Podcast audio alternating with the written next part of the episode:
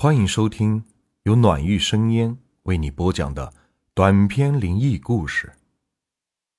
里边没有任何的陪葬，只有一具穿着鲜红寿衣的女尸，身材苗条，平躺在棺材里，两腿并拢，双手交叉在胸前，乌黑的长发衬托的皮肤很白，闭着双眼，脸上。看不出任何的痛苦，仿佛就是睡着了一般。我心想，这么好看，可惜了呀。说了句得罪了，便准备开始背诗。我把捆仙索放在他的脚边，两只手托着他的脖子，将他扶起，让他保持着一个坐在棺材里的姿势。然后我背对着他，坐在他的腿上。把他的两只胳膊放上了我两边的肩膀，两只手垂在我的胸前，头则放在了我的右侧。我和他保持一个脸贴着脸的姿势。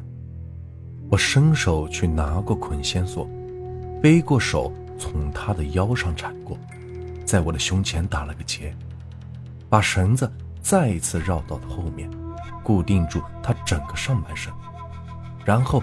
背着他站了起来，把绳子两头从他的两条腿的下方穿过，让他的两条腿骑在我的后腰上，绳子在我的腰上再一次打结，便完成了背尸之前的捆尸。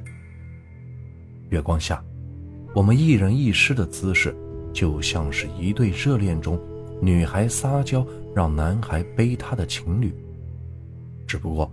我可没有丝毫恋爱的感觉，心里想的，只要是把他背下山，就算是大功告成了。想到丰厚的报酬，我心里又不禁的高兴了起来，便趁着月光，一步步的往山下走。山里的夜晚并不安静，山风吹动树叶的沙沙声，掺杂着不知名的鸟儿的啼叫。让这恐怖的气氛缓和了一些。大约一个小时，月光更明亮了。月光下，女士的头发随着微风浮动，我不禁的又感叹了一句：“可惜了，这么年轻貌美的姑娘。”突然，我想到了一点，立马停住了脚步。这具尸体有点古怪，她太美了，不是长得美。是太完美了。当地死了人，一般都是停尸七天才下葬，算上他下葬了的三天，少说这人也死了十天以上。可一具死了十天的尸体，怎么还保存的这么完整？不仅看不出任何腐烂的迹象，就连身上一块尸斑也看不到。想到这儿，我头皮一阵发麻。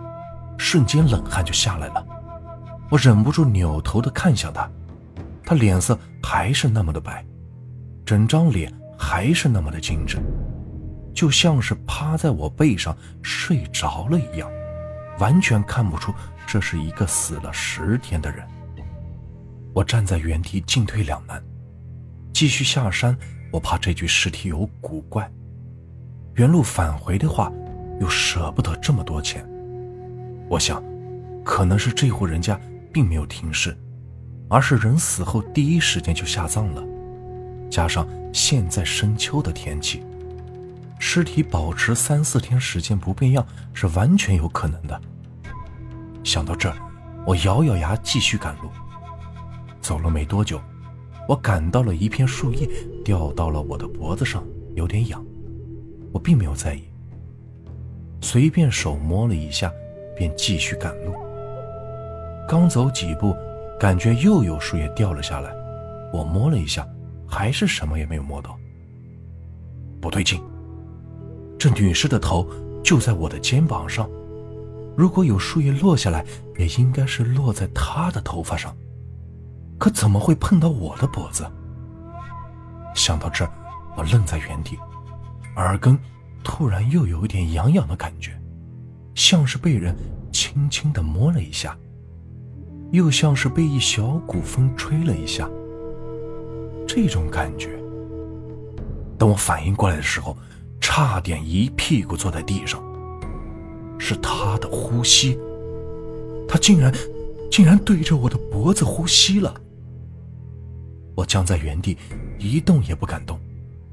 过了好久，也没有再次感觉到他的呼吸，仿佛刚才的一切都只是我的幻觉。可我心里明白，这是真实发生的。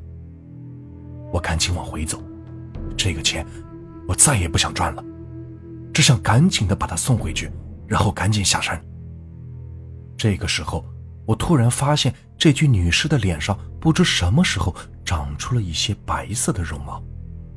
我低头一看，手上也有，我心里咯噔了一下，坏了，这是要起尸。之前师傅跟我说过，体身白毛，起尸之兆。意思就是，如果把尸体从棺材里背出来之后，尸体的身上生出了白色的绒毛，那么很有可能会起尸，要立马把尸体原封不动的放回去。想到这儿，我更加不敢耽搁，顾不得害怕，拔腿就往山上跑。一路颠簸，那女尸的头。不断的碰撞到我的脸，把我的脸碰的是生疼。眼下我早已顾不上这些，眼看着还有一两里山路就到了他的坟前，我突然听见腰上传来几声细微的咔嚓声。我低头一看，腰上的麻绳正在从最外层向最里层一点一点的断开。我想到师傅说过。所断不悲的规矩，连忙用两只手抓住裂痕两端，向内用力，让那女士紧紧地贴在我的背上，腾出一段麻绳来，火速地在裂痕两端打了个结，让裂痕处不再受力。做完，我长舒了一口气，再看那麻绳，断痕处外层已经是炸开了。里面只连着大概一根手指的粗细。我暗道好险，不敢再背着他跑，怕动作太大把那麻绳给弄断，只好一步步小心翼翼地走到他的坟前。刚想把它放进去，就听见“喵”的一声，从棺材里跳出一只黑色的野猫，正立在土堆上，浑身的毛是炸开了。月光下，一对蓝色的眼睛死死地盯着我。我心想：坏了，黑猫本就不急，背后那女尸已经生出了白毛。如果让这猫碰到它，必定会起尸。突然，这野猫被女尸的头饰给吸引了，叫了一声，突然跳了起来，向女士的头上扑去。我连忙低头弯腰，那野猫。顺顺的从我头顶飞过，好险！不等我转过身，那猫已经再一次的扑了过来，已经来不及躲闪。我向左侧了一下身子，伸出右手在空中抓住了那只黑猫的脖子，手臂一甩，把它砸在了那棵槐树上。那野猫吃痛，也不敢轻举妄动，站在地上不住的低吼。我刚松了一口气，可当我看清楚周围的形势之后，那口气又提了上来。屋漏偏逢连夜雨，刚刚那黑猫的几声吼叫，竟然引来了四只猫。我心里暗暗的叫苦，把这女尸放进棺材容易，可我一个人盖上那沉重的棺材板，着实要费上不小的功夫。如果一个不小心，有一只野猫跳进了棺材里，那我今晚注定是不能活着下山了。看这阵势，必须要先解决掉这几只野猫才行。可我背着一具女尸，又赶了一夜的山路，实在是累得厉害。如果背着它与这只几只猫周旋，实在是使不上力气。把这女尸放在地上，又坏了背尸人的规矩。我便慢慢的后退，边想办法。可这随时都有可能尸变的女尸，又容不得我耽误时间。我注意到身后那棵树上，正好在一人多高的地方，有个树杈。我决定先把它吊在树杈上，一来不至于让我跟这只野猫周旋的时候束缚了手脚；二来尸体吊在空中，也并没有落地，不至于坏了规矩。我把绳子解开，在他身上缠了一圈，然后把他扛过头顶，使劲拉绳子的另一端，那尸体便被吊在了半空。再看那女尸的脸，已经是密密麻麻布满了细白的绒毛。我知道不能再拖下去了。就在这时，一只野猫“嗷”的一声冲了过来。向那女士的脸上扑去，我右手抓住绳子，使劲一拉，女士便上升了几分。那野猫从她脸下几公分的地方腾空而过来，到了我的面前。我眼疾手快，左手卡住了猫的脖子，一狠心，手上使劲，只听咔吧一声，那野猫的脖子已经被我扭断，在地上抽搐了几下，便不动了。趁着这个空档，我赶忙把绳子拴在树上，又捡起了两块石子。剩下的四只野猫，就像听到了号令一般，竟然同时向着那女尸扑了过去。我向前踏出两步，凝神定气，手腕一抖，一颗石子从我的手里飞了出去，正中一只野猫的左眼。那猫惨叫了一声，被石子打翻在地。我瞅准空档，伸手抓住了一只半空中的黑猫，然后右脚一个飞踢，又踢飞了另外一只黄猫。手上使劲，手里的那只黑猫便被我扭断了脖子。